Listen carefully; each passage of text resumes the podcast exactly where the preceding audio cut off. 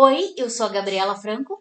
E eu sou o Thiago Cardim, e esse é o Imagina Se Pega no Olho, um podcast gravado na sala de casa com notícia, opinião e muita, muita chacota.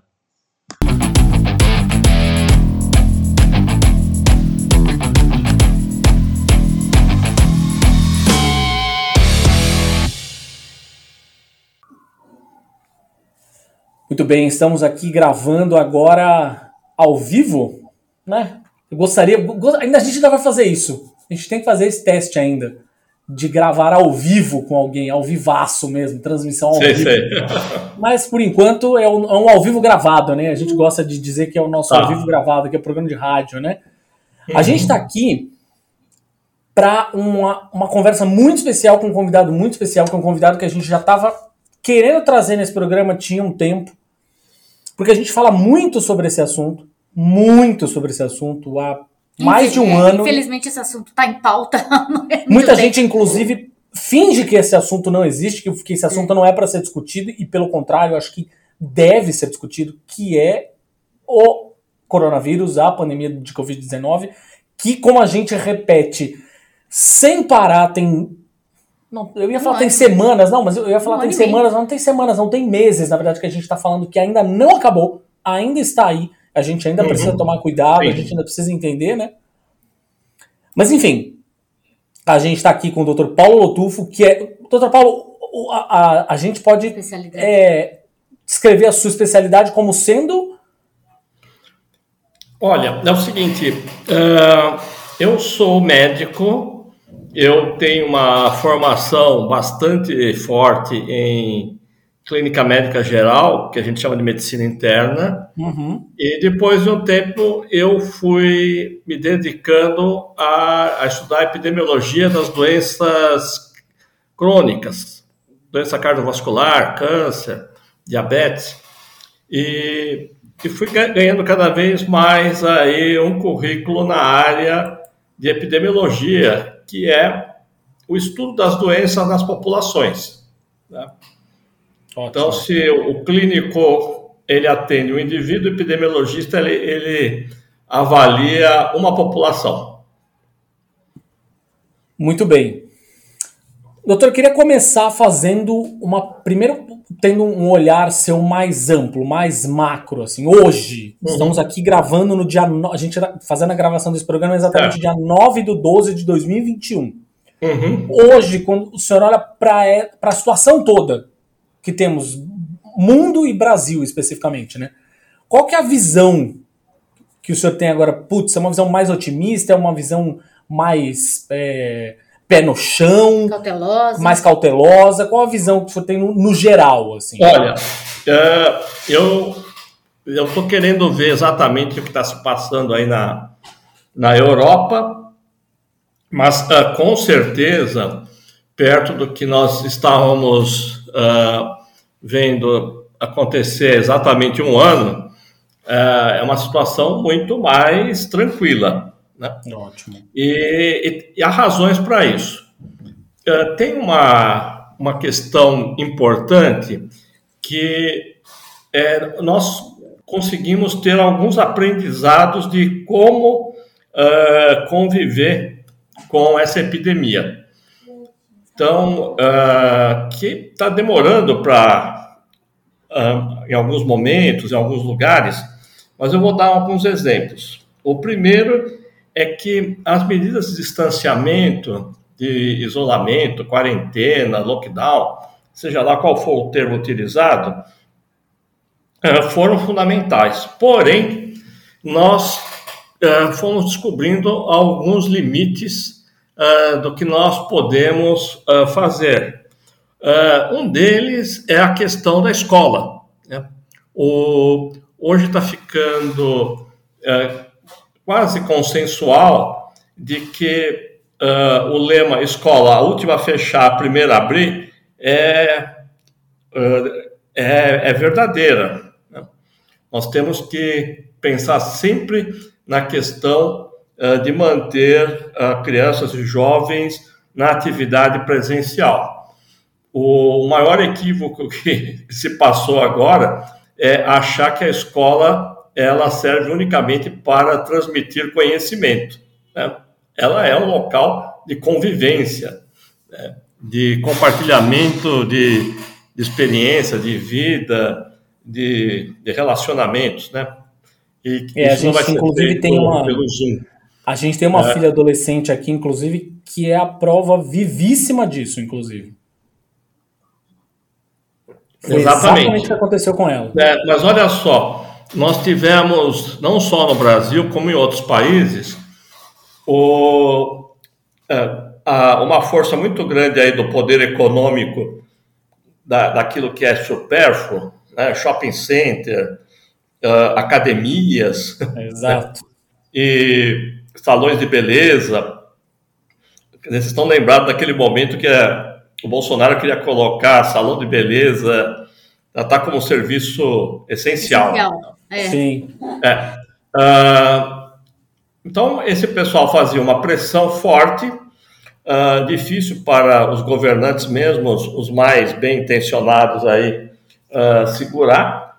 E, enquanto isso, no setor educacional, passou a existir uma cisânia entre os sindicatos dos professores, os trabalhadores de ensino, os pais, uh, que não é um problema novo. Né? Quer dizer, a questão do sindicalismo na educação é bastante complexo, né? como também é na saúde. Mas isso é, é um outro tema que eu não vou ousar me meter. E, então foi se deixando para trás justamente o mais importante, que é isso.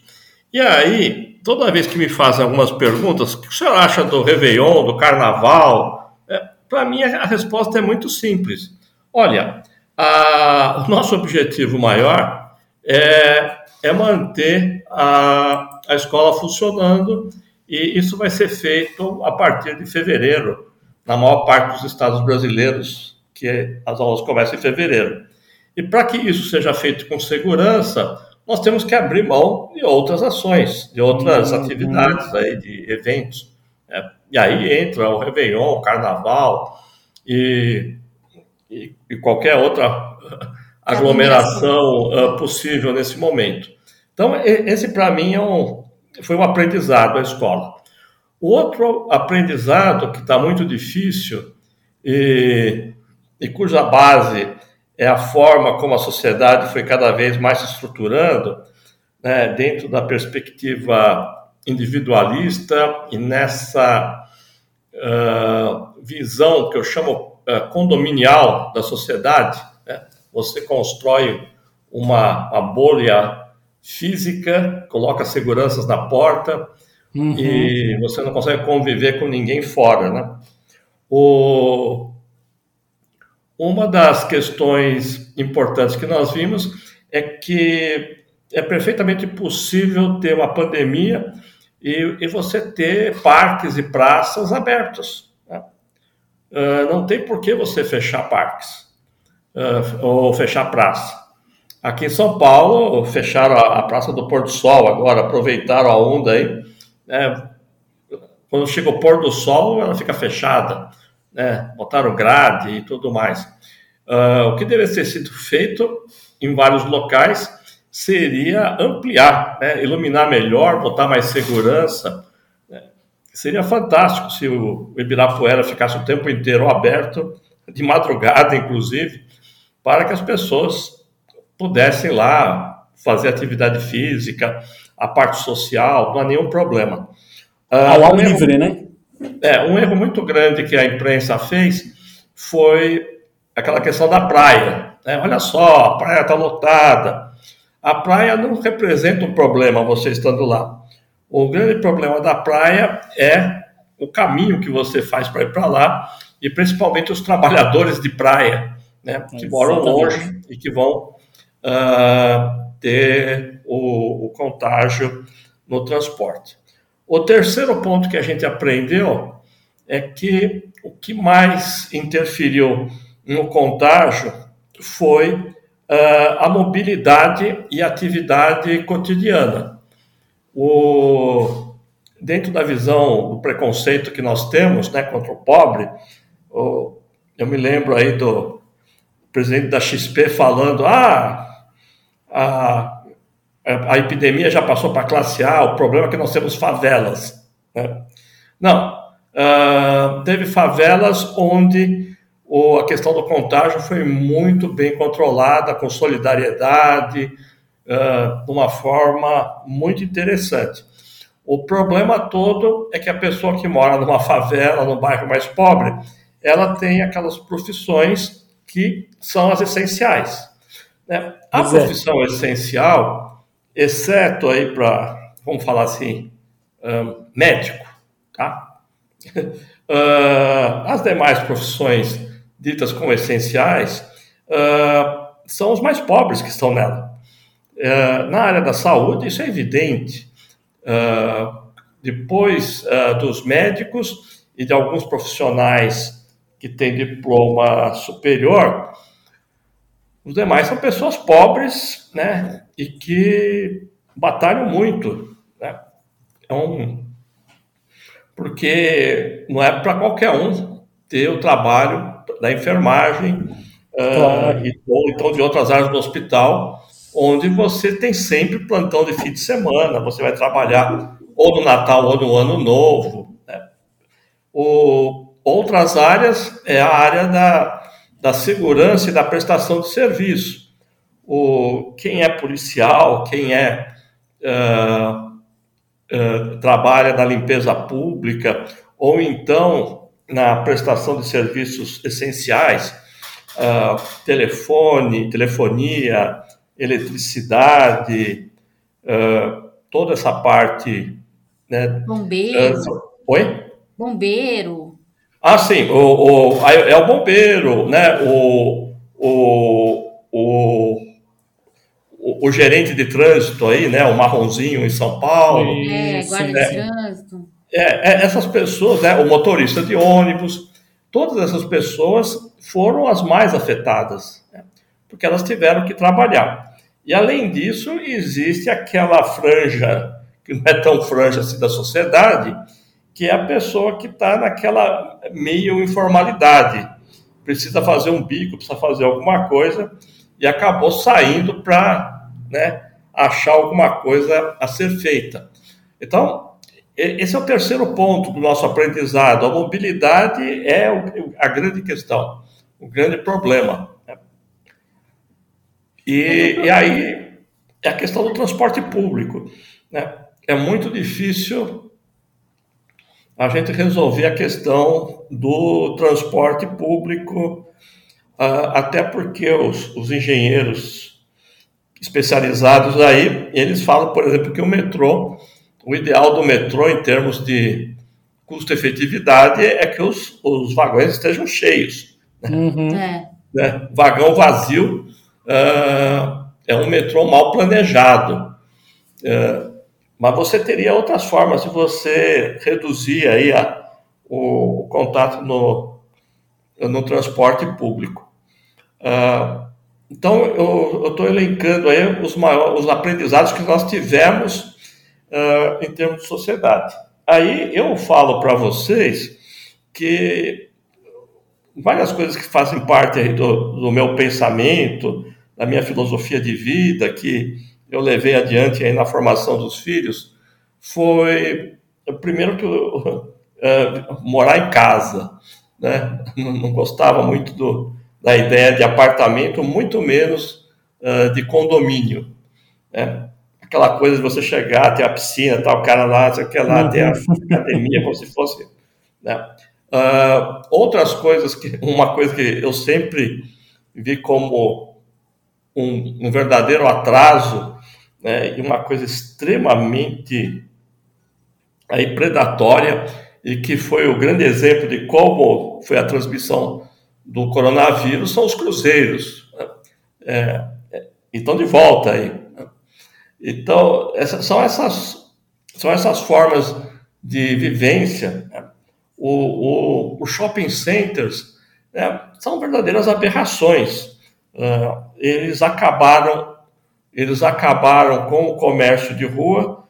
O comércio de rua é absolutamente uh, vital uh, vital mesmo, né? é o que dá vida para a cidade.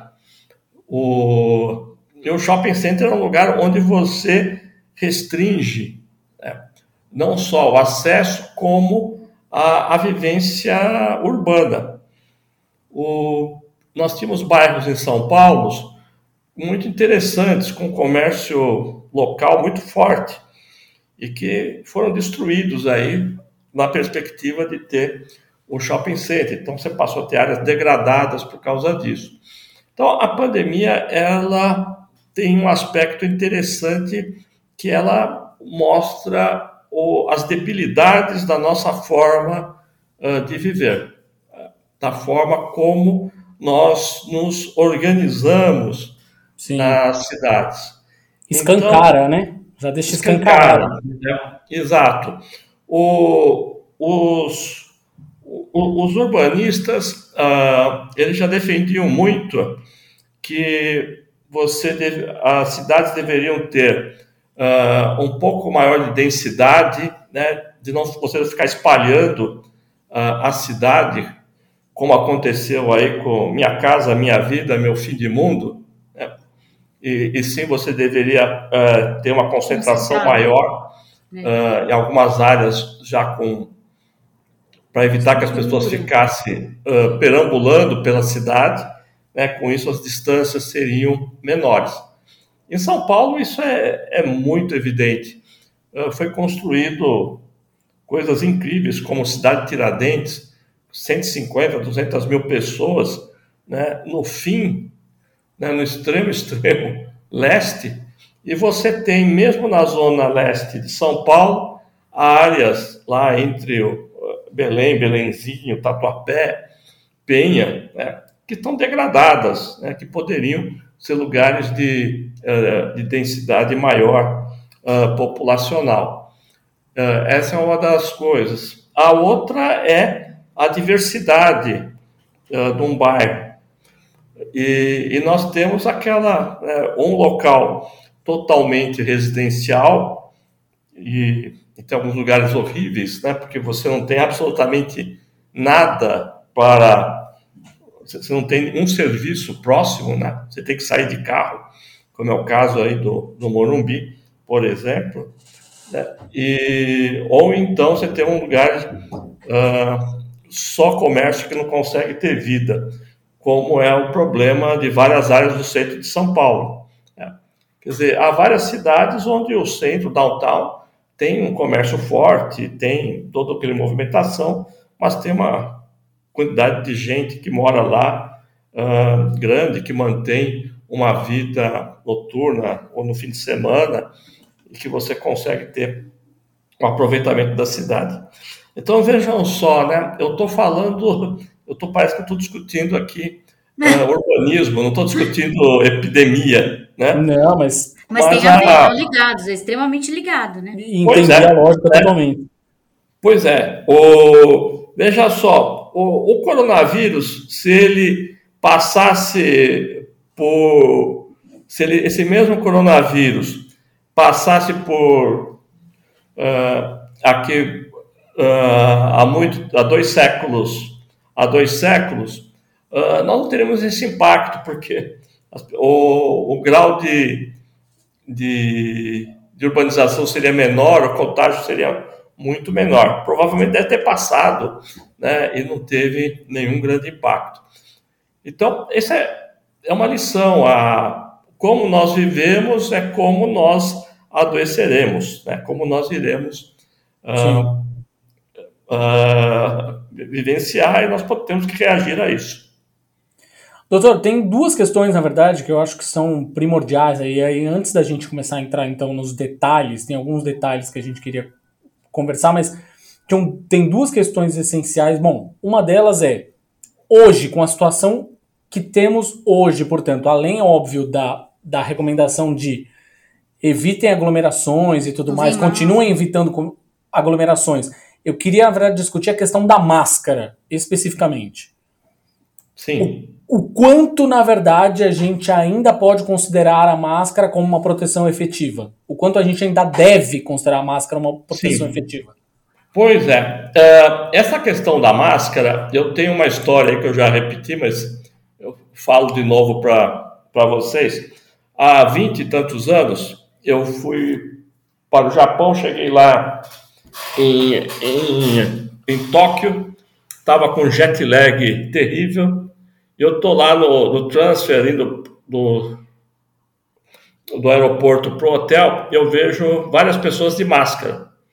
Aí eu falo assim, nossa, né, deve ter algum hospital aqui de câncer ou de transplantados, porque pessoas na rua andando de máscara, para nós era somente quem tinha uma imunidade comprometida. Criança com leucemia, pessoas com transplante de rim, fígado, coração, que né, tem problemas de se infectarem. E, e aí eu descobri que faz parte da cultura oriental, não só japonesa, você deu dois espirros, você coloca a máscara.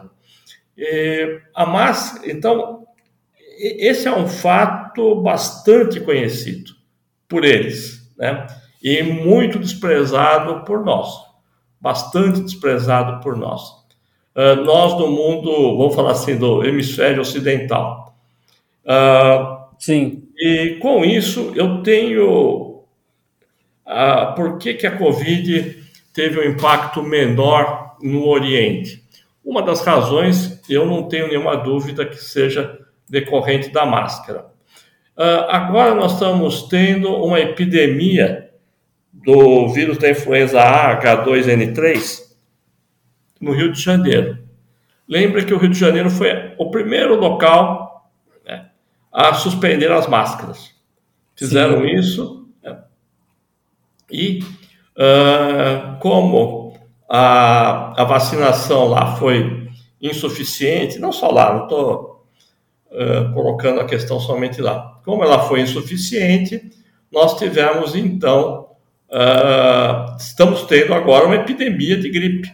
É, quer dizer, o que se passa no Rio de Janeiro hoje é uma epidemia uh, de gripe. E a máscara seria e continua sendo uma ótima razão para você reduzir. Uh, eu tenho uma, uma uma determinação minha, quero tentar manter isso daí, que independente da de epidemia ou não, uh, ir no transporte público, pegar o metrô, convém você colocar máscara.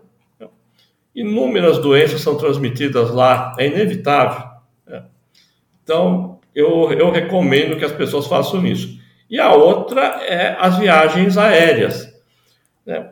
Não vou falar aí a ponte aérea São Paulo-Rio, mas aquelas viagens que você vai para a Europa, 14, 15 horas dentro de um, avião, uh, onde uh, basta uma pessoa ter algum tipo de, de afecção respiratória que você vai, você tem uma chance muito grande aí uh, de se contaminar.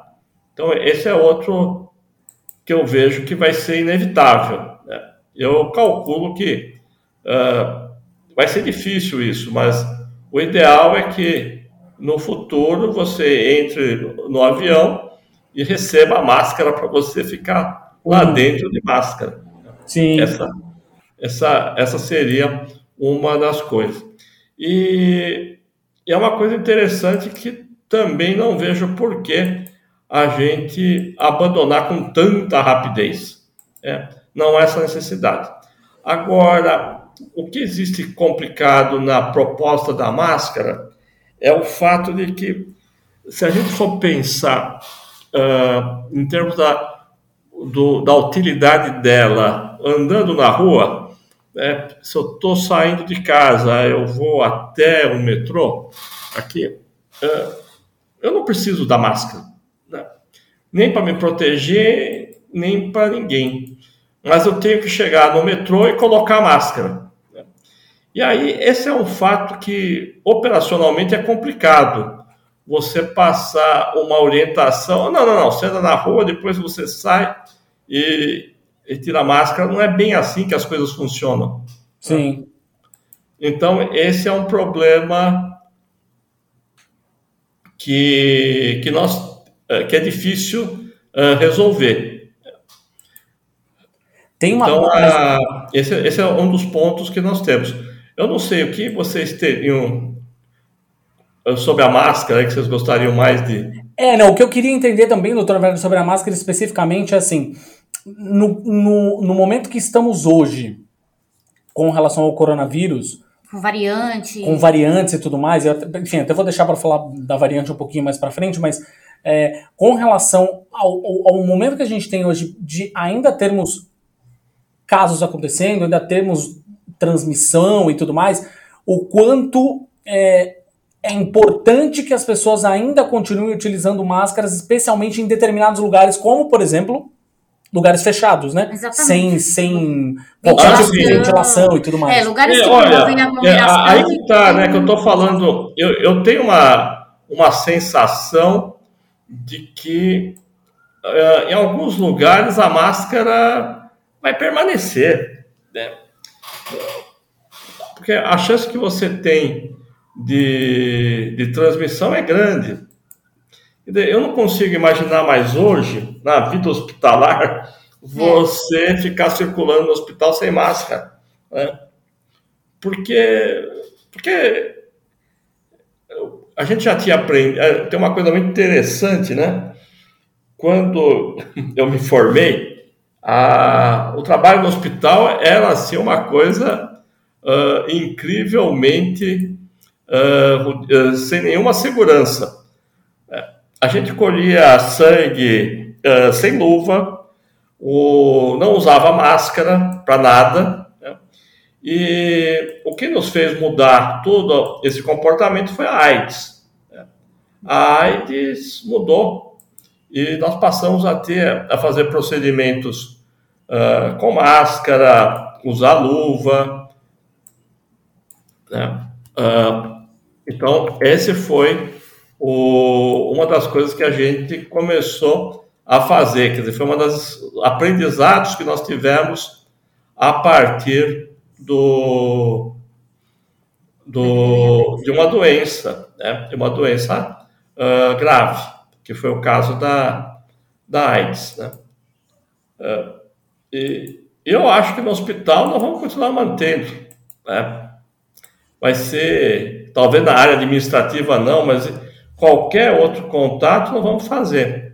Acho que qualquer ah, lugar que tenha muito, muita circulação de pessoas, né, doutor? Como exatamente, e principalmente no hospital, né? É, uh, hospital ainda mais, que as pessoas vão geralmente doentes para lá. Exato, claro, né? O, se você for pensar, uh, é um, uh, nós médicos sempre tínhamos um problema em relação a a querer mostrar que nós não teríamos nenhum tipo uh, de problema né, no contato. E agora, é, é certeza, você vai pro, pro. Você fica na porta do pronto-socorro atendendo o, um dia inteiro, 12 horas, né? a chance de você pegar uma virose é muito grande. Uhum. Então, para isso, há uma necessidade importante de você estar uh, protegido e também uh, protegendo o outro, né? Nós temos que pensar que o, o médico pode estar lá e estar contaminando uh, né, o paciente. O paciente. Então, é, é, é bilateral isso daí. Então, para mim, a máscara vai ficar. Bom, quando você está falando aí das variantes, né, quer dizer, essa é outra questão nós vamos ter que. O, quando é que nós vamos poder falar assim que, nossa, estamos muito tranquilos? Quando a gente não tiver praticamente mais nenhum caso, né? Quer dizer, que a, a coisa tiver.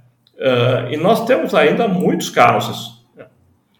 Mesmo está vendo São Paulo, que está tendo uma queda, mas ainda é, é muita coisa ainda perto do, do histórico todo. E com isso, com certeza, nós estamos numa fase hum, ainda que necessita todo cuidado. Questão das variantes, doutor, é, eu, eu tenho lido bastante sobre e outros médicos, outros profissionais têm mencionado que as variantes vão ser uma constante, assim, tipo, né? Porque o vírus se comporta dessa forma até que ele não encontra um ambiente que ele possa se, é. se instalar, né? Uhum. Então, Olha, assim, cada vírus tem o seu comportamento. O, tem vírus que são praticamente imutáveis, como foi o da varíola. Uh, o, o, da influenza, ele se altera ano a ano. Tanto que a gente faz vacinas uh, anuais para a influenza, né, para a gripe. Nós temos que mudar isso daí, ver o que está circulando, para poder Uh, tem, por isso que a gente toma todo ano, a gente toma a vacina da gripe. É, então, essa é uma das razões da. O, porque sempre tem uma mutação. Agora, o coronavírus, é, na, como é uma, muito novo, a, a, a probabilidade de mutação ela é decorrente da incapacidade de você ter um controle da transmissão. Porque a mutação ela é, total, ela é dependente da replicação do vírus. Sim. E o vírus vai se replicar somente em células uh, humanas. E para que aconteça isso, precisa ter transmissão. Então, se você pegar uma pessoa que está com o vírus essa pessoa ficar 10, 14 dias na casa dela sem contato com ninguém, o vírus vai desaparecer. Né? Pode ser a variante mais terrível possível, né? ela, não, ela não vai ter uh, para quem passar. Uhum. Então, esse é o, um dos, uma da questão importante. Porque a variante, nós tivemos variantes que vieram da, do Reino Unido, uh, onde no início teve um esculacho muito grande, que foi muito ruim. Depois tivemos uh, um na África do Sul, Manaus, Índia, que foi a Delta, né? agora novamente na África do Sul. Houve outras variantes de preocupação, mas que não tiveram tanta publicidade, como teve uma que foi no norte do México, sul da Califórnia, teve uma outra na região do Peru, Equador, que foi a Lambda mas que não tiveram, não ganharam tanta proeminência que nem ganhou a, a, a Omicron agora, que ganhou a Delta. E com relação, doutor, à, à questão da vacina, porque, claro, a gente só tem, apesar de todo a, toda a questão que envolve né, é, as nossas autoridades e esta mais uma mania importada dos antivax aí, enfim, né? É, apesar de tudo isso, de toda a resistência que se teve, não sei o que, né? O povo brasileiro, obviamente, acho que é uma característica dos latino-americanos, né? É, já estavam mais do que acostumados a campanhas anuais de vacinação para uma série de doenças e, no fim das contas, tivemos uma taxa de vacinação, Sim. que poderia, obviamente, né? Se tivéssemos vacinas antes, teria, teria sido muito melhor e muito mais rápido, né? Nossa, sem dúvida. Mas, é. doutora, a minha preocupação, na verdade, com relação à história da vacina é o seguinte. Eu tenho visto, e isso é uma questão que eu queria de verdade ouvir um, um especialista falando sobre o assunto, que eu tenho hoje, hoje mesmo, inclusive, a gente até falou sobre isso no programa, e hoje, de novo, a gente estava vendo fotos, imagens e vídeos de pessoas reunidas em um, um show, por exemplo, é, que, exigi, que tinha, em tese, a exigência ali, né, do, do, do cartão de vacinação para você entrar. Sim. É, mas elas estavam todas, obviamente, um show lotadíssimo, as pessoas todas aglomeradas, umas em cima das outras praticamente, e todos sem máscara. Sim. Rigorosamente todos sem máscara.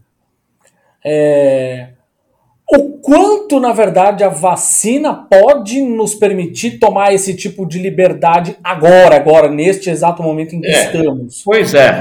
O, o que nós uh, sabemos, né, que nós temos, uh, assim, uma, uma certeza, é que todos os fabricantes, eles fizeram a vacina com o objetivo de reduzir a mortalidade, depois casos graves e depois uh, os casos, mas que não foi para reduzir a transmissão. Uhum. Embora nós estamos vendo que as vacinas reduzem a transmissão, sim. Né? Nós estamos vendo que isso daí acontece. Então, o, o que nós. Uh, o problema que surge é a ideia de que com a vacina você uh, não uh, estará suscetível a se infectar e nem a infectar o outro. Porque aí é sempre aquela história né, de, de você considerar que, bom, se eu pegar, mas como eu estou vacinado, então vai ser uh, mais fraca, né, vai ser um mero resfriado. Isso tem sido uma, uma constante, esse tipo de, de afirmativa. O que é bem arriscado, porque você. Uh, ninguém sabe se a sua vacina é 100% uh, eficaz, né? não adianta fazer sorologia, não adianta fazer nada, e então você não pode dar margem para o azar. Né? E esse é o grande ponto que nós temos agora. E levando em consideração, óbvio, até o que o senhor falou antes, que no fim das contas, o que precisamos é diminuir a transmissão. E se as pessoas exatamente. continuam transmitindo, Sim, nada ajuda. Quanto, né? Exatamente, porque quanto menor a transmissão, né, o, a probabilidade do vírus continuar seguindo é, é muito menor. E aí a gente tem uma preocupação, eu tenho uma preocupação em particular, assim, acho que muitos pais têm essa preocupação também. A gente aqui, obviamente, já está vacinado tem bastante tempo, tanto eu quanto a Gabi. É... Os filhos mais velhos, estamos esperando a terceira dose aqui ansiosamente, inclusive, os filhos mais velhos também não todos vacinados, mas temos um filhote, por exemplo, que tem 11 anos de idade, portanto ainda não se vacinou. vacinou. Ou seja, aí, tem uma, aí temos uma, uma preocupação ainda maior, na verdade. Temos a preocupação claro. com o outro, evidentemente, claro, que é uhum. eu não quero ajudar a ampliar essa taxa de transmissão, porque a gente, como a gente fala sempre aqui no programa, o, o uma, uma, pandemia, como bom, a, a, sociedade como um todo deveria ser assim, mas vamos, vamos tratar da pandemia primeiro, né? É, a pandemia deveria ser, e a, vacinação como um todo, né? Mas a pandemia, o, o trato da pandemia deve ser um trato, um, um, pacto coletivo, né? Você deveria pensar no outro, não só em você mesmo. Sim. Mas a gente tem também uma, uma coisa de pensar em nós, porque a gente acaba pensando no filhote. É, a, como, estão, como estão, na verdade, as conversas a respeito da vacinação de, de crianças né, abaixo Olha, uh, hoje eu estive num simpósio aí que era sobre a Coronavac, e os trabalhos estão cada vez mais uh, positivos em relação à vacinação, pelo menos acima dos três anos. Né? Então, com certeza, nós vamos uh, caminhar para isso, né? para uma vacinação ampla. Né? O... Tem gente que fala, ah, mas não é tão uh, prioritário isso, porque entre as crianças ah, os quadros não são tão graves, né? ah, não são tão graves, mas ah, existe uma letalidade que não pode ser desprezada. Sim. E, e aí, existem um, uh, umas contagens que tem gente que faz aí que é, é um equívoco assim inacreditável, mas é, é difícil. É, você não pode contar mortes é, por indivíduo sem considerar a idade deles. Né? E, nós temos um instrumento que a gente chama de anos potenciais de vidas perdidas. Então, vou dar um exemplo. No Brasil, a esperança de vida é 85 anos. Tá? Não vou falar se é homem ou mulher, só colocar isso daí. Uh, uma pessoa que morre aos 80 anos, ela deixará teoricamente de viver mais 5 anos. Né? Agora, uma criança de 5 anos, né, uh, a perda são 80 anos. Né? É muito maior. Então, não dá para você ficar uh, como muita gente faz, uh, fazendo alguns cálculos, algumas taxas, e falando, não, mas a taxa em criança é menor, né? mas os anos potenciais uh, de vida é muito, muito, muito maior. Né? Então, é, é um equívoco isso daí que muita gente faz, fala, né? e é difícil você explicar isso daí. Doutor, aí a gente tem aí o nosso. Falei que íamos voltar nesse assunto, né? Antes a gente entrar numa reta final aqui, mas falar sobre a Omicron. É essa é a, uhum. a variante ah. da vez, né? É que tá uhum. todo mundo falando.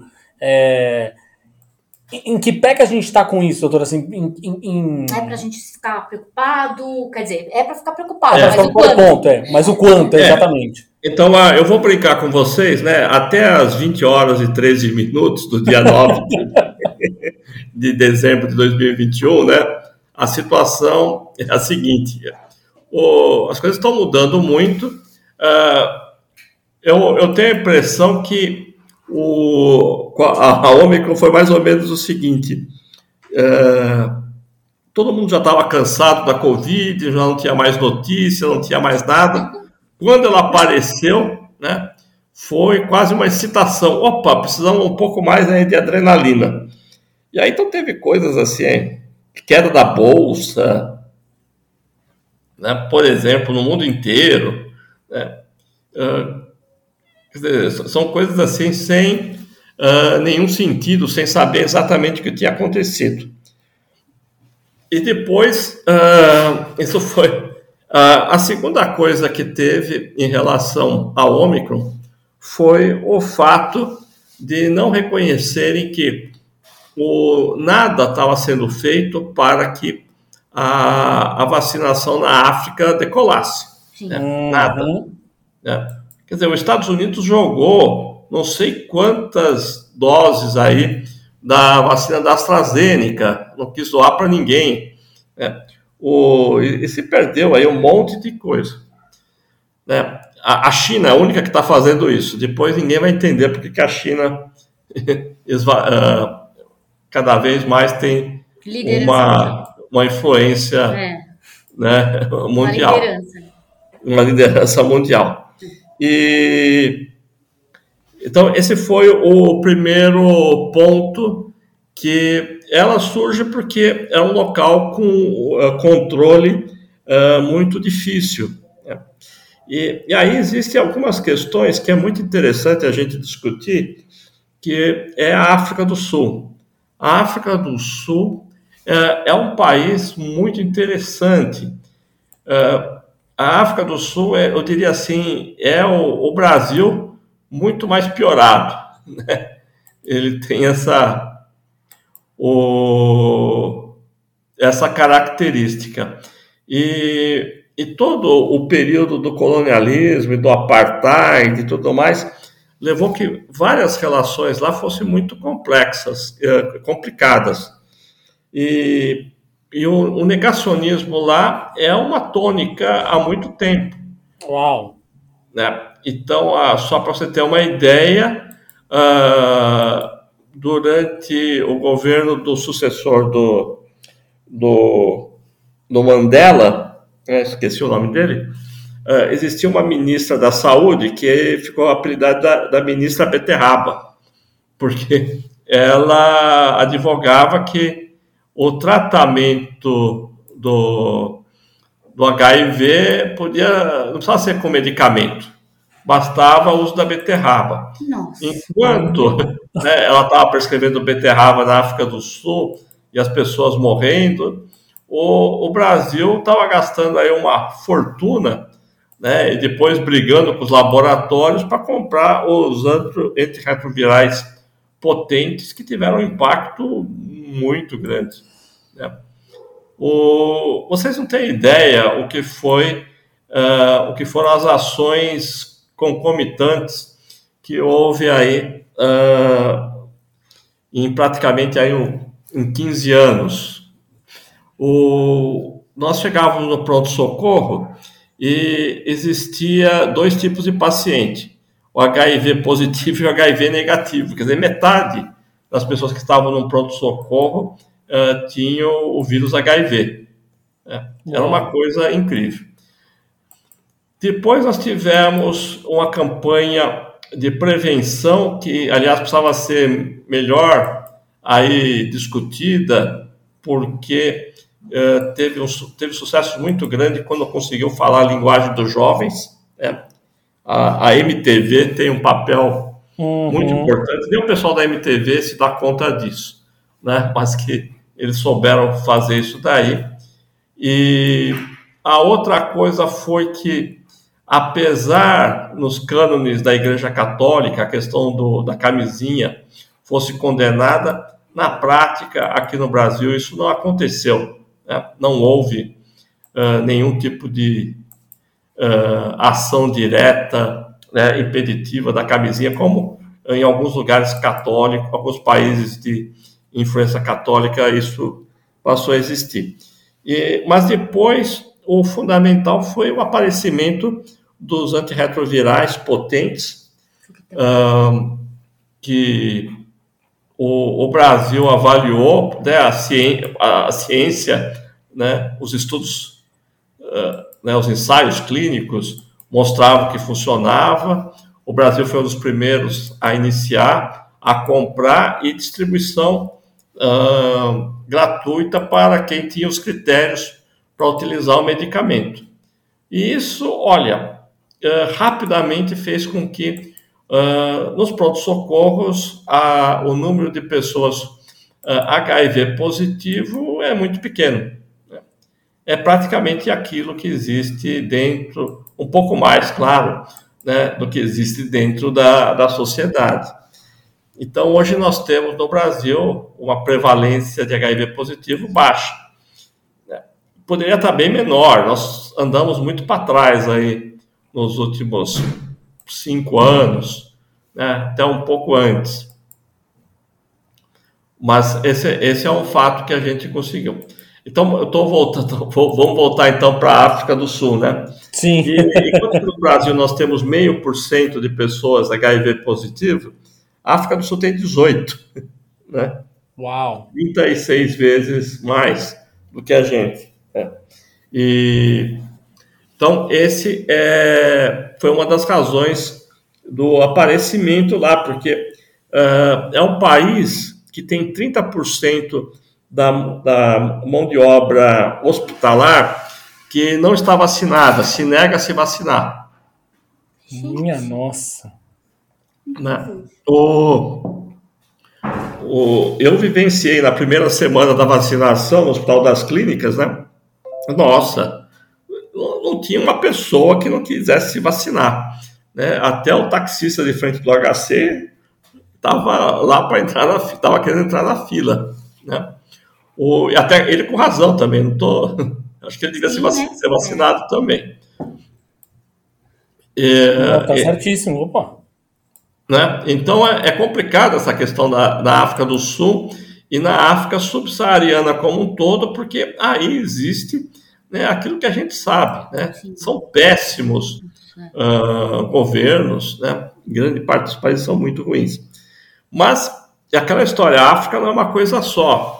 Uh, tem países uh, que fizeram trabalhos desde o início muito bons, né? uh, mesmo com com poucos recursos, conseguiram fazer.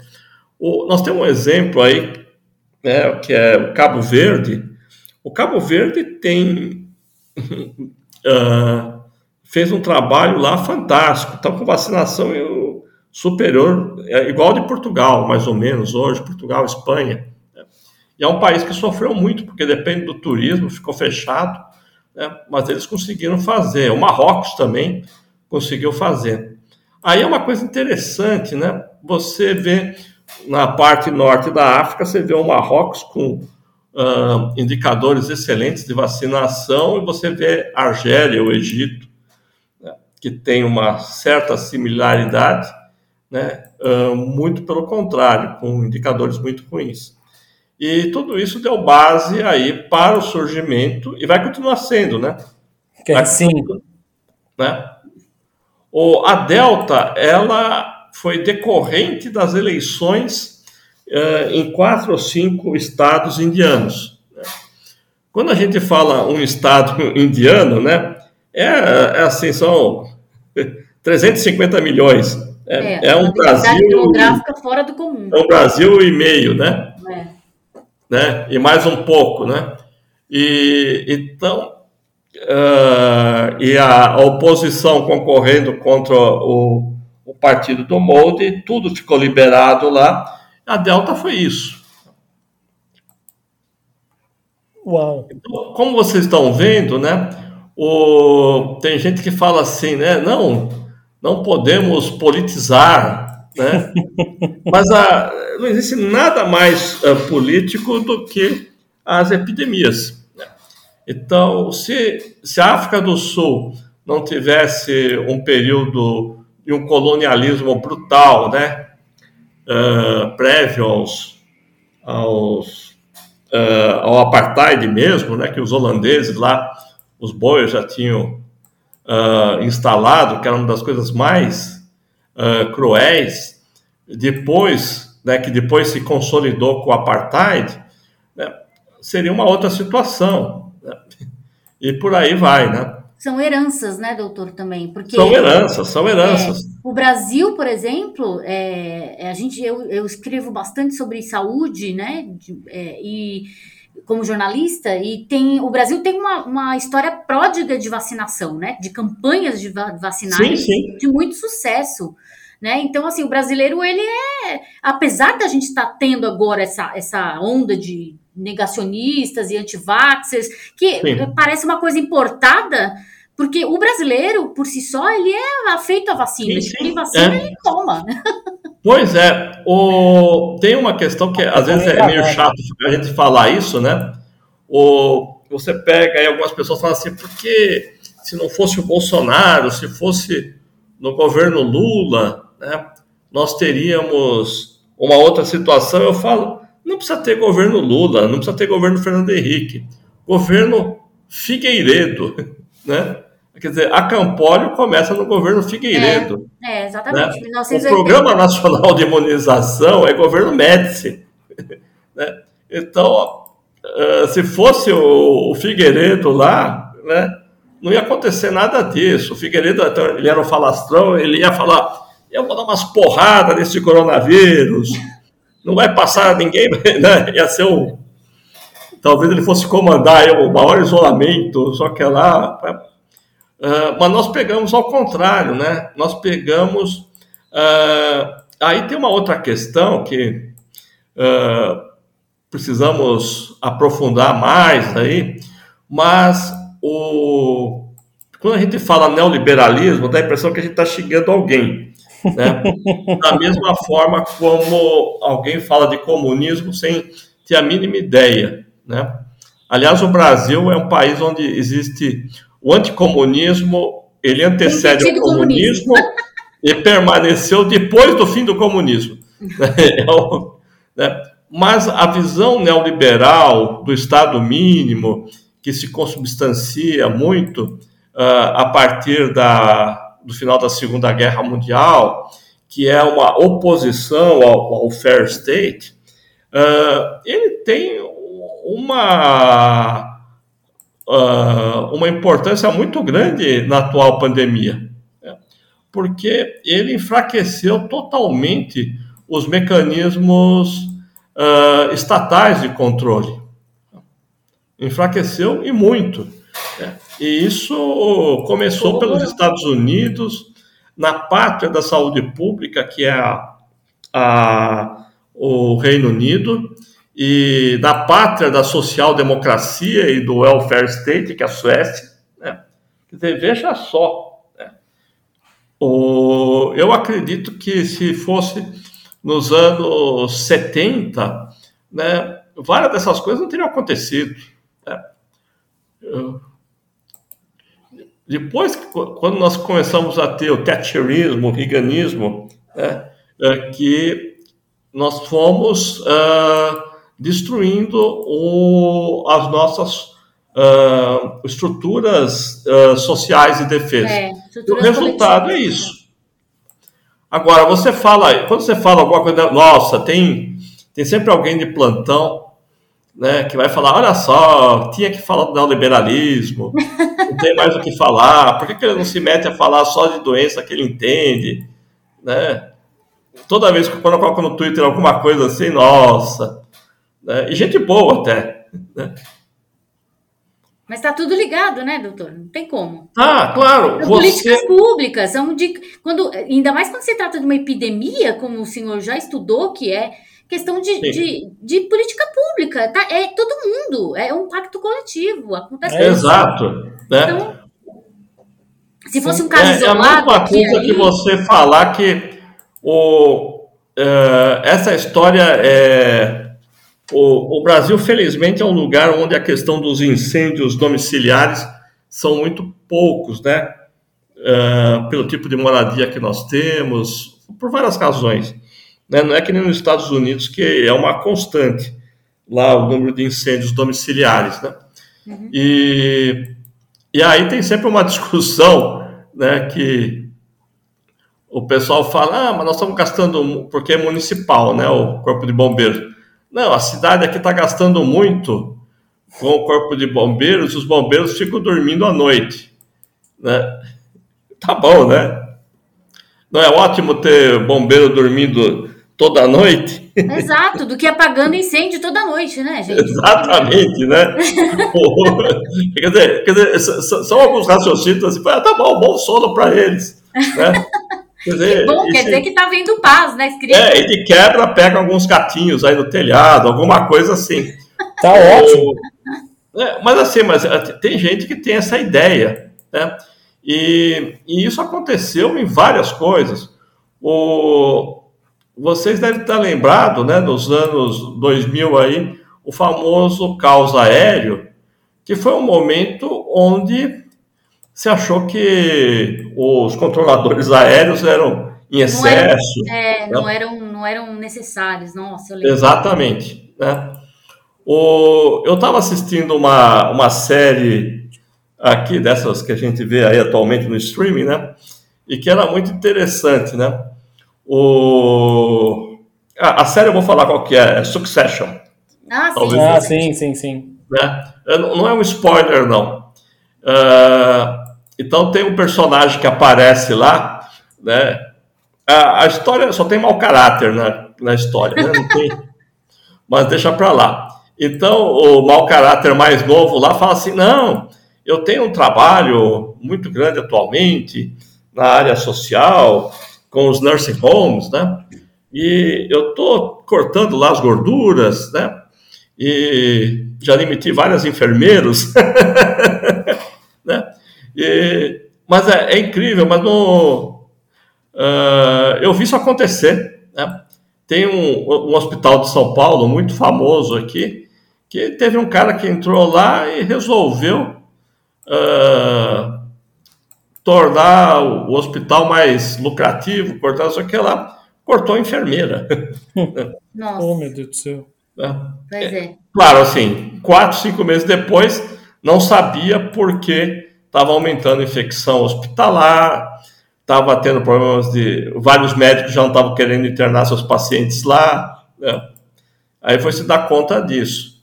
Mas uh, esse é o, é um dos grandes problemas da, daquilo que a gente chama aí do, do neoliberalismo, né? de uma visão uh, que o, o, o, ser humano atrapalha. Né? Quer dizer, é assim, esse pessoal que vai. O problema são as pessoas, vamos acabar Os problemas são as pessoas. né? é.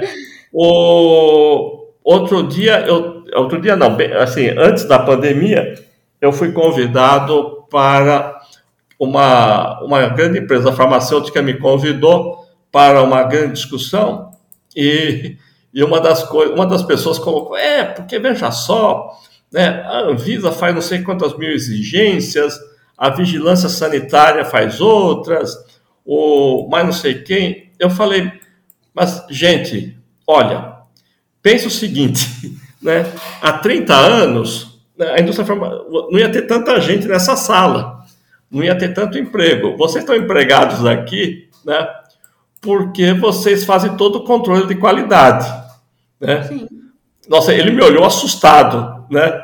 Do tipo assim, que besteira que eu falei, né? Uh, o meu emprego é justamente uh, porque existem essas exigências, né? E aí eu contei, olha, uh, quando eu me formei, se você tivesse um problema com medicamento, você não tinha para quem reclamar. Né?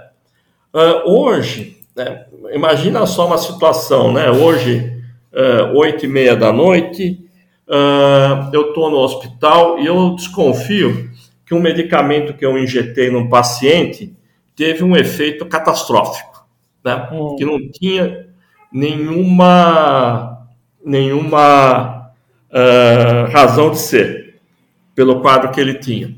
Uh, se, eu, se eu pegar o telefone ou e-mail, alguma coisa aí, e ligar para a, essa indústria farmacêutica, né, corre o risco de às 10 horas da noite já ter duas pessoas lá vendo o, o protocolo, pegando o sangue do paciente para examinar alguma coisa, vendo o exame.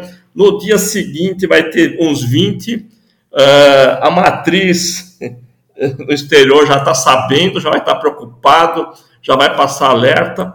As coisas mudaram, né? Uh, para, para o melhor. Agora, isso tem um custo, né? Então, a, quando eu falei que ia aparecer dois médicos lá, ou dois farmacêuticos para ver, são pessoas que estão né, o tempo inteiro preocupados com o, se, se existe algum problema com os seus produtos. Né, o que é ótimo. Né, o que é ótimo. É, Agora, assim, tem um custo, óbvio. Se fosse assim com todas as não, e, todas as indústrias ele é ótimo. Né? E, é, e, é, completamente contraditório as pessoas reclamarem de muitas, é, muita averiguação de Anvisa, de vigilância sanitária, se elas são, se elas reclamam, falam que vacina faz mal e que tem chip da China, ué, se não tivesse vigilância, aí que faria mal. Então, assim, tem que ter um Sem crivo. Dúvida. Sem dúvida. tem que ter um crivo, né? Então, sejam coerentes. Ou reclamem que tem crivo, ou reclamem que não tem crivo. Exatamente. Pois é. Encontre uma. É. Doutor, e aí uma, uma penúltima questão aqui, que é a seguinte.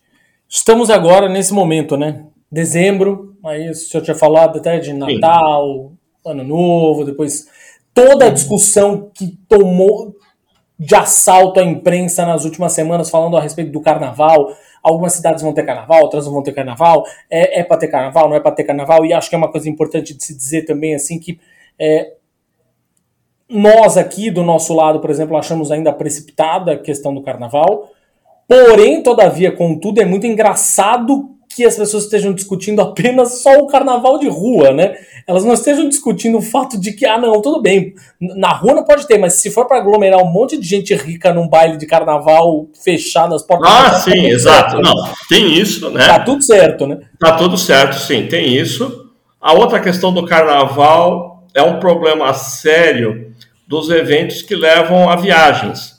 O, Exato uma questão que o aumento da, dos casos nos Estados Unidos agora tem uma grande chance de estar associado ao, ao feriado do Thanksgiving. Né?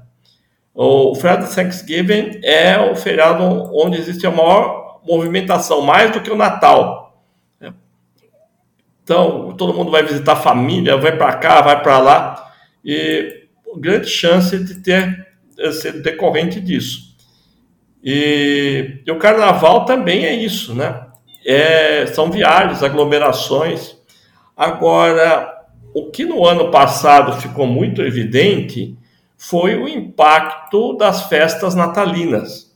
Sim. O, uh, eu, eu gravei um vídeo para a Rede Globo, né, saiu no. Eles colocaram em vários jornais, o Fantástico fez, foi comigo, teve com outras pessoas também, onde a gente explicava como ter um Natal seguro. Né? O número máximo de pessoas, ventilação, uh, uso de máscaras. Né? A gente chegou a, a, a vários detalhes, né? Uh, não vamos servir na mesa, cada um pega o seu prato, né? distribuição na casa. Nós fizemos um, um, foi uma diversão lá com a, que, com a produção da televisão. Né? Ficou muito legal até. O, mas o, no, o, que nós soubemos de problemas que existiram em casas uh, nessas festas foi imensa e a consequência foi o número de casos de familiares.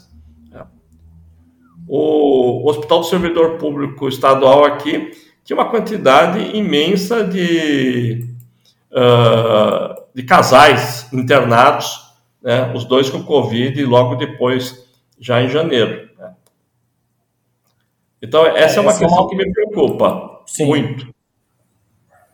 É, na verdade, em tese, assim, eu vi muitos. Quando surgiu toda essa questão, no, no fim das contas, a, a, a conversa acabou enveredando, obviamente, para o carnaval, pelo tamanho, né? Mas eu vi também os Sim. médicos, obviamente, falando do. É, do, eu do acho que é o seguinte: o, o carnaval ainda. Uh, por que, que se fala muito no carnaval? Uh, quando o contato no carnaval é muito inferior ao do Natal. Né?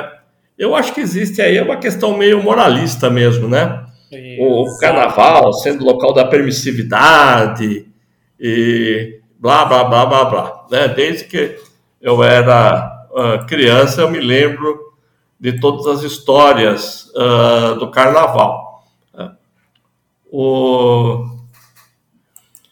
E, e como diria um grande amigo meu, nossa, 15 anos em baile de carnaval, puxa vida, só eu que fiquei na mão, né?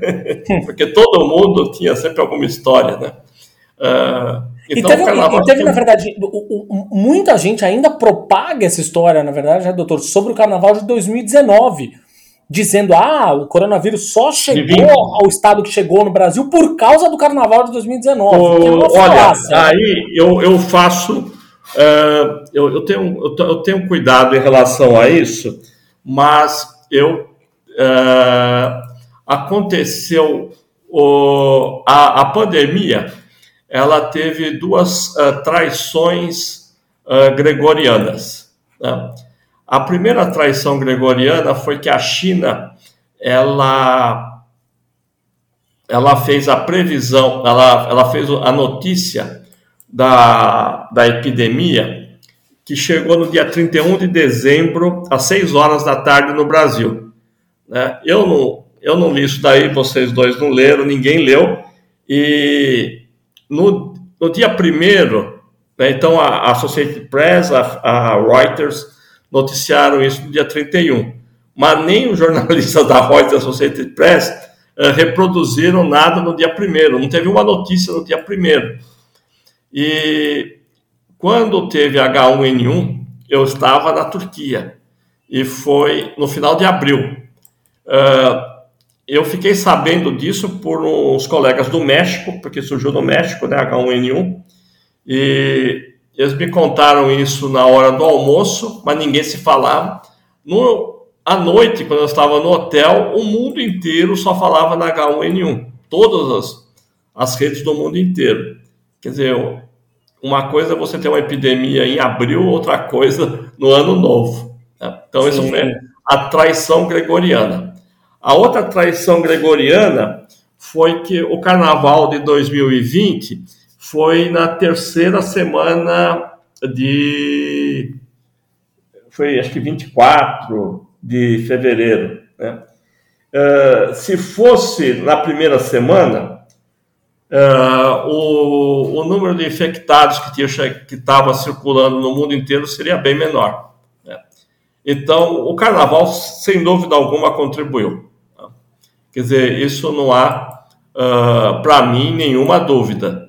Agora, não dá para ficar falando isso porque uh, o, o, Bolsonaro, ele, ele, ele, culpava né, o Dória, né, porque você tinha, devia ter suspendido o carnaval, né, uma coisa assim. É, então, qual, qual é o nosso grande ponto aqui no fim das contas? É menos, na verdade, sobre. Porque pode-se ter, pode e deve-se ter, na verdade, né, uma discussão sobre circulação, carnaval, é, aglomeração. Essa discussão, Sim. obviamente, ela pode existir. O que ela não pode é, na verdade, é, e é o que a gente discorda, e essa sim era, na verdade, a nossa última pergunta aqui, é, que, que até a Gabi me lembrou bem aqui, que seria uma coisa importante da gente falar, é que é muito fácil, na verdade, para um, um governo como o que a gente tem aqui hoje, culpabilizar o carnaval, a festa de rua, a festa, como o senhor estava falando mesmo, a festa que é, culpabilizar de um jeito meio moralista, até inclusive, sim, sim, o, sim. carnaval, quando toda a condução que foi feita do que aconteceu ali depois foi uma tragédia, na verdade, né?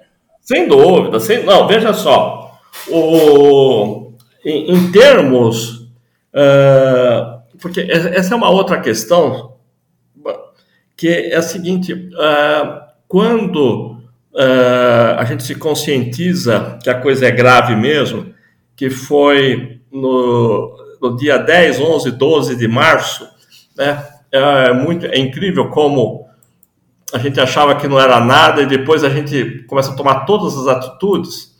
E o governo do estado de São Paulo estabeleceu dia 24 de março como sendo o momento para fechar as escolas e uhum. o comércio. Né? Só que no, no dia 24 já estava fechado há seis dias, desde o dia 18 né? Todo mundo já tinha fechado, foi uma coisa muito grande. Se o Bolsonaro não tivesse ido na televisão, criado aquele negócio, o Paulo Guedes ficar segurando o, o auxílio emergencial, nós teríamos tido um controle muito melhor, né? Muito melhor mesmo. Então, e aí que, essa questão do carnaval é, é o de menos, seria o de menos a gente e a Gabi me, me pediu para não esquecer de fazer essa pergunta, na verdade, que é o seguinte: olhando para trás, a gente estava falando, estamos falando aqui o tempo todo de futuro, evidentemente, né? Como a gente enxerga que as coisas uhum, podem estar daqui para frente, e tudo mais. Mas olhando um pouquinho, agora olhando para, virando um pouco a cabeça, né? Olhando um pouquinho para trás,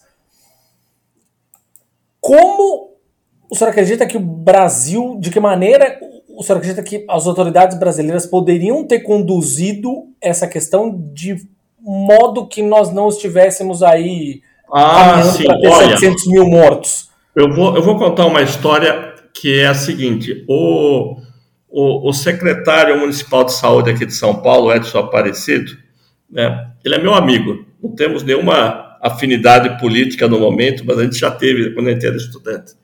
É, ele é uma ótima pessoa. É, ele me conta o seguinte: quando eles viram a, a história em janeiro, e eles foram, ele e o secretário de Guarulhos foram pedir para a Anvisa para bloquear o aeroporto de Guarulhos. Né? Olha só, né? Aí deram risada dele, né? deram risada dele, né? E isso em janeiro de 2019. Exatamente, de 2020. Ah, sim, 2020. É. O, se nós tivéssemos feito um controle já em janeiro de 2020, janeiro, fevereiro, né, a entrada seria muito menor. A outra coisa que parece assim que é uma burrice recorrente, é, que na, ficou evidente, era, ah, tá, tá na China, então vamos ver quem vem da China, de chinês, né?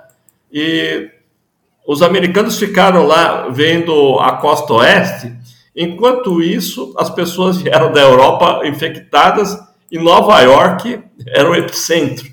Né? E os caras olhando lá para Seattle, uh, Oregon, né? Por causa do contato com a China. E, e, agora, de novo, com essa história da África do Sul. Quer dizer, é um, é um absurdo esse tipo de. Você tem que controlar todas as entradas. Né? Não interessa de onde o cara vem, você não vai conseguir controlar, saber se o cara estava né, na África do Sul, tudo bem, só estava na África do Sul, mas enquanto isso ele foi pro foi até a Índia, da Índia ele foi para a Inglaterra, da Inglaterra ele chegou no Brasil, né? Pronto, né? tem que ser todo mundo. Sem dúvida, é. E, e cria então, esse foi assim um do, uma das coisas que a gente poderia fazer que a gente não consegue fazer ainda, né? Nossa, sim. Uau. É, não, isso, e isso é tipo de coisa que no fim das contas cria um, um, um preconceito ridículo, né? Porque a gente fala, ah, não, não vou. Está vindo da África, eu não vou deixar entrar aqui. Mas se vier da Europa, tudo bem. Pode entrar. Exatamente. Não, é. O, e essa, essa história da. Exatamente. Porque é, é mais fácil você falar da África do que você ter bloqueado quem vinha da Itália, por exemplo. né? Sim. É, nós somos contaminados via Itália. Né? Basicamente foi isso. Doutor, a gente queria demais agradecer essa conversa aqui, já, já ultrapassamos uma hora de papo. É, queria demais agradecer essa conversa. Acho que é uma conversa super importante para a gente entender. Foi uma conversa super importante para a gente entender o que a gente precisa continuar fazendo ainda, entender inclusive implicações políticas. Mais uma vez, é importante que eu sei que a maior parte dos nossos ouvintes tem essa, essa consciência, porque a gente fala disso o tempo todo, que tudo tem política envolvido, tudo é importante pensar sobre política, mas ainda assim a gente sabe que pode escapar um ou outro, podem dizer exatamente como você estava falando, não, vamos, vocês estavam falando de vírus, agora estão falando de neoliberalismo, que absurdo, como se as coisas não tivessem conectadas, né? Então eu acho Exatamente. que é, é, é, muito bom a gente ter tido esse papo. Eu queria só perguntar para o senhor o que, que, que, a gente pode deixar como recado para quem está ouvindo a gente assim, para os próximos meses. assim, Meu, fica ligado nisso a partir de Olha, agora, sabe? Uh, é, é, o seguinte, não tenha pressa em nada, né? em, em retirar máscara, em querer fazer grandes festividades, não, não tenha essa preocupação. Uh, pense no fundamental. É, uh, e aí eu vou voltar. A primeira coisa que eu falei, o fundamental é que a gente consiga manter os nossos jovens na escola. Né? Para mim, isso é o fundamental e a gente vai se sacrificar no restante para que isso daí possa acontecer. Né? porque a, o que vai mais doer nessa pandemia, depois das mortes, das sequelas, são as consequências das crianças e jovens fora da escola. Sem dúvida. Doutor, mais uma vez, muitíssimo obrigado. É, se alguém quiser saber um pouco mais a respeito do seu trabalho, o senhor já deu a dica até, né? Que o senhor está no Twitter, né? Exatamente. Tá, como, é que é o, como é que é a sua arroba lá no Twitter? É, arroba Paulo Lotufo, tudo junto. Boa. É, Obrigada, doutor. Muitíssimo obrigado. E as pessoas costumam entrar lá e perguntar as coisas pro senhor mesmo, né? Sim, sim. Sem filtro. Sim, sem filtro. Então tá jóia, é isso aí. Tá bom. É, mais uma vez, muito obrigado. E para quem tá ouvindo a gente, muito obrigado por vocês terem escutado a gente queria muito fazer esse programa e achou muito importante, inclusive ser agora. Encerrou o ano, vamos pensar o que a gente faz agora para 2022. O ano, o ano terminou, 2021 está terminando, enfim, mas a pandemia ainda não. Então fica ligado, gente. Ainda não. Perfeito. Obrigado, okay. doutor. Obrigado, eu que agradeço. Um abraço a todos.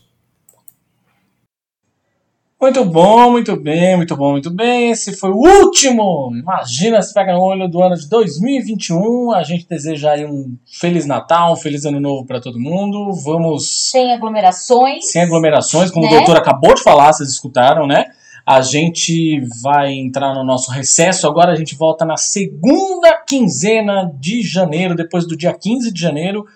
Vai ter episódio inédito do Imaginas Pega no Olho aí nos seus agregadores e no Imaginas Pega no Olho. Mas não deixe de maratonar é. todos os episódios que estão disponíveis aí nos agregadores. Tem episódio pra cacete. Se você não ouviu todos, vai lá e putz, esse aqui faltou, vou escutar. Dá mais um play pra nós. Tem Imaginas tá Pega certo. no Ouvido também. Imaginas Pega no Ouvido, exatamente. O último episódio também está indo, desse ano está indo ao ar essa semana. Também volta só lá pro dia 15 de janeiro. É, mas enfim, sigam a gente nas redes sociais, Facebook, Twitter, Instagram, vocês já sabem muito bem como é. E é isso. Hum, que oh, 2020 Feliz Natal, é, Feliz Ano Novo. Que 2022 seja um pouquinho mais leve pra gente, né? Depois das eleições a gente vai descobrir o quão mais leve ele vai ser. Beijo, minha gente! Muito obrigado mais uma vez por todo o apoio, queridos zoiudinhos. Zoiudinhos. Beijos! Imagina se pega no olho!